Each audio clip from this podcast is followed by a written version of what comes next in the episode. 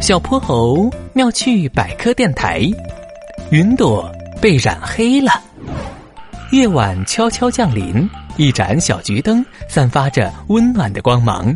猪爸爸靠在猪小妹的床边，翻开了一页童话书。在遥远的云朵王国里，居住着一群可爱的小仙女，她们每天的任务就是为天空编织一朵朵白云。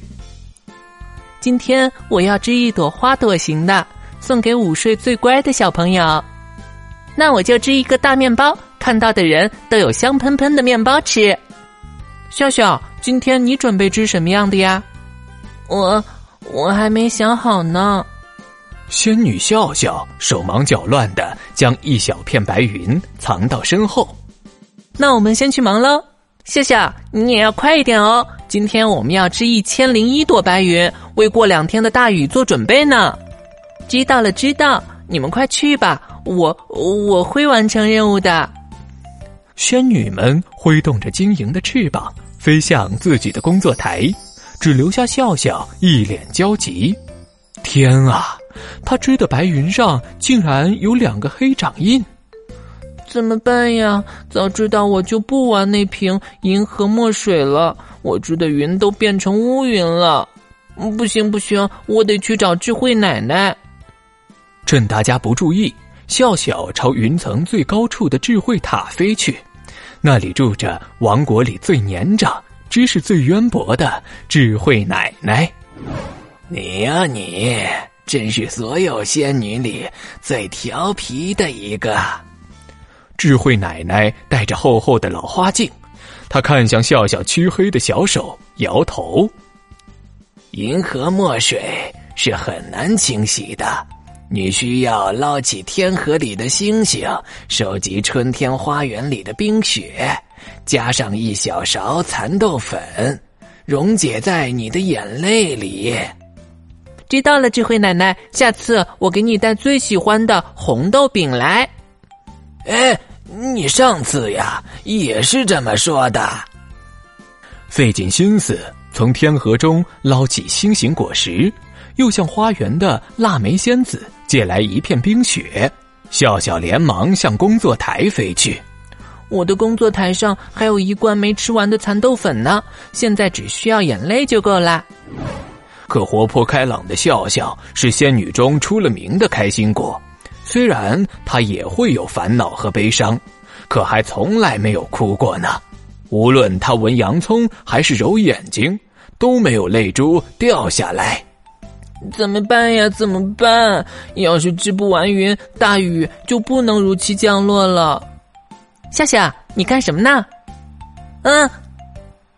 笑笑正急得团团转，被隔壁的仙女吓了一跳，她猛地后退一步。竟然把工作台上那瓶银河墨水撞翻了，浓黑的墨汁全数泼洒出来，还顺着天空向其他仙女的云朵游去。怎么回事儿？是从笑笑那儿来的啊！全都变成乌云了。乌云快速凝结，放肆的阻隔阳光。笑笑手足无措的想要挥散云团，可忘了他的手也是黑色。被他碰到的白云也污染了，在仙女们叽叽喳喳的声音里，笑笑忍不住大哭起来。对不起大家，我总是把事情弄得一团糟。泪水汇作雨点，从乌云中向下渗透，大地上洋洋洒洒的下起了小雨。等笑笑哭够了。云朵上的墨汁也被冲刷干净，天空重新变得晴朗，洁白的云团四处飘荡。嗯，原来用眼泪就能把墨水洗干净，那智慧奶奶为什么骗我呀？嗯，或许是因为你总是忘记给她带红豆饼，所以和你开个小玩笑。仙女们温和的替笑笑擦干眼泪，处理手上的污渍。这只是个小问题，下次可别哭得那么伤心啦。要知道，突如其来的大雨会把很多忘带伞的小朋友淋湿。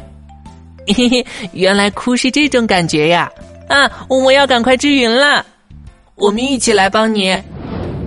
猪小妹，故事讲完了，要做个好梦哦。嗯，爸爸，可是我还有一个问题：乌云真的是用墨水染色的吗？那这么大的天空，该需要多少墨水呀？哈哈哈哈这只是童话里浪漫的想象。